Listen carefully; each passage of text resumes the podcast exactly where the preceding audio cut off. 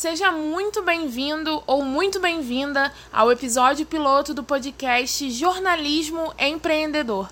Essa é a nossa bonus track, digamos assim. É o episódio em que eu vou explicar do que se trata esse podcast, né? Quais assuntos a gente vai abordar e para apresentar a apresentadora que vos fala e também quem está por trás desse programa. Então, o meu nome é Mayara Van Kock, muito prazer. E eu estou cursando o último ano da faculdade de jornalismo e eu venho trabalhando desde o ano passado de forma autônoma, né, de forma independente na área da comunicação.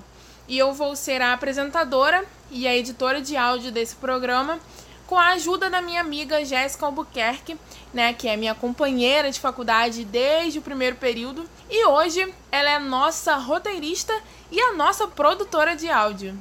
E assim, o nosso objetivo aqui vai ser abrir a mente, digamos assim, dos estudantes de jornalismo e dos jornalistas recém-formados também, né, claro, para as possibilidades que a área da comunicação oferece.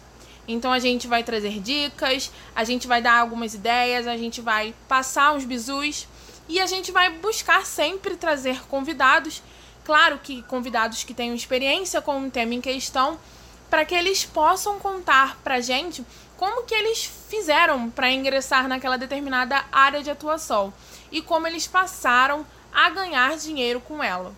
Mas antes de começar os episódios, né?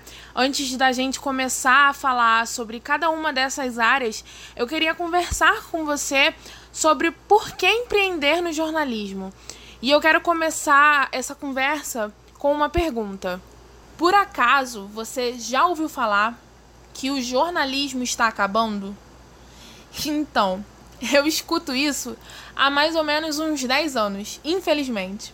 E eu mesma fui muito desaconselhada a fazer a faculdade de jornalismo. E pelo que eu vejo assim dos meus amigos, de meus colegas de turma, eles também passaram por isso. E eu imagino que você também já passou por isso. E assim, já não é novidade para ninguém que desde 2012, mais ou menos, vira e mexe saiu uma notícia de demissão em massa de jornalistas de redação. Seja de redação de jornal, de redação de TV, de redação de rádio. E a verdade é que sim, o jornalismo, né, o espaço em que se exerce o jornalismo, ele tá mudando. Mas a profissão em si tá muito longe de acabar. O fato é que desde a chegada da internet, o fazer jornalístico, né, ele tá se transformando para se adaptar. Mas isso sempre aconteceu com o jornalismo, sempre. Você, como estudante de jornalismo, estudou que o jornalismo foi se transformando conforme foram surgindo novas tecnologias. A chegada do rádio transformou o jornalismo, a chegada da TV transformou o jornalismo. Hoje é a internet provocando toda essa transformação. Mas amanhã pode ser outra tecnologia. E é sempre assim. É importante que os profissionais estejam atentos a essas mudanças. E é fundamental que você, como jornalista, abra a mente para enxergar as oportunidades dessa nova realidade. E é por isso que a gente está aqui. Esse é o objetivo do nosso podcast: ajudar você a abrir a mente para as novas possibilidades que a internet trouxe para o jornalismo. Então a gente pode dizer que a ideia geral desse podcast é justamente te ajudar a ingressar na sua área, a ingressar na área da comunicação. E isso sem depender de que uma empresa tenha interesse de contratar você. E a gente está fazendo isso porque a gente sabe bem, a gente sentiu na pele o quanto está difícil conseguir uma oportunidade no mercado. O quanto está difícil conseguir um estágio ou um emprego. A concorrência realmente é muito grande, isso nunca foi mentira. Que a concorrência é grande, é muito difícil ingressar no mercado quando você tenta, quando você foca em ingressar numa empresa de comunicação, seja num veículo ou numa agência de comunicação. Realmente a concorrência é muito grande. Mas a gente tá aqui para te mostrar que existe vida além dessas empresas, para te mostrar que ainda existem áreas de atuação a serem exploradas e que só depende de você decidir explorar uma delas, por conta própria mesmo, de forma independente. Mas se o seu sonho é fazer parte de um time, de uma empresa de comunicação, a gente não tá aqui de forma alguma para dizer que esse seu sonho é impossível. A gente só tá aqui para dizer que que existem outras possibilidades e que também é uma boa você começar por conta própria para adquirir experiência e assim se capacitar e chamar a atenção dessas empresas de comunicação para que elas contratem você. Então, independente de qual seja o seu sonho, você é capaz sim de realizar e a gente está aqui só para te ajudar. Mas assim, a gente precisa concordar, né, que não depender que uma empresa te contrate como funcionário é uma ótima consequência dessa atual transformação pela qual o jornalismo vem passando, né? É, se você tivesse se formado é, na faculdade de jornalismo há uns 20 anos, você ficaria à mercê de que uma empresa te contratasse para que você pudesse trabalhar. Mas hoje você pode começar a trabalhar quando você quiser. Por exemplo, agora mesmo você pode criar um blog e começar a produzir notícias do seu bairro, por exemplo. Agora mesmo você pode criar um canal no YouTube ou começar um podcast como eu.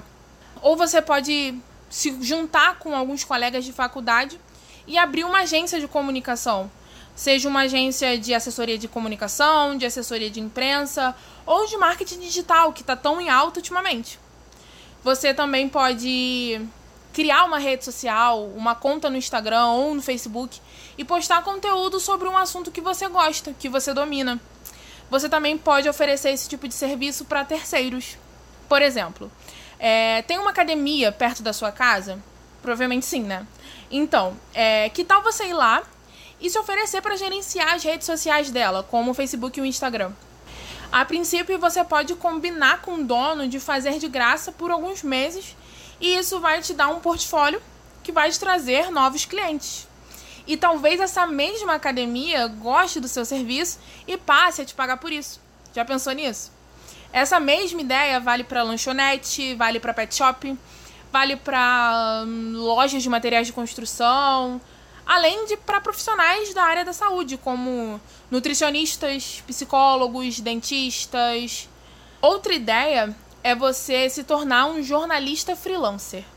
Jornalista freelancer. Mas o que é ser freelancer? Como será esse trabalho? Como é, pode se conseguir clientes sendo um jornalista freelancer? E por que que essa pode ser uma boa área para você ingressar na comunicação? Bom, esse é o assunto do nosso primeiro episódio, então essas perguntas serão respondidas no próximo episódio que será lançado aqui nesse podcast. E a gente já tem quatro episódios programados, mas eu só vou dar spoiler do primeiro mesmo. E esses próximos quatro sairão nas próximas terças-feiras. Para o quinto episódio, a gente quer aguardar o feedback de vocês, então ele só depende de vocês para existir. Então me mandem mensagem no Instagram, no Twitter, no Facebook. Vocês me encontram em qualquer rede social como arroba Mayara E assim vocês podem tirar dúvidas, pedir mais dicas, dar sugestões e o que vocês quiserem. Então esperamos vocês na próxima terça-feira e esperamos muito que vocês gostem. Um beijo!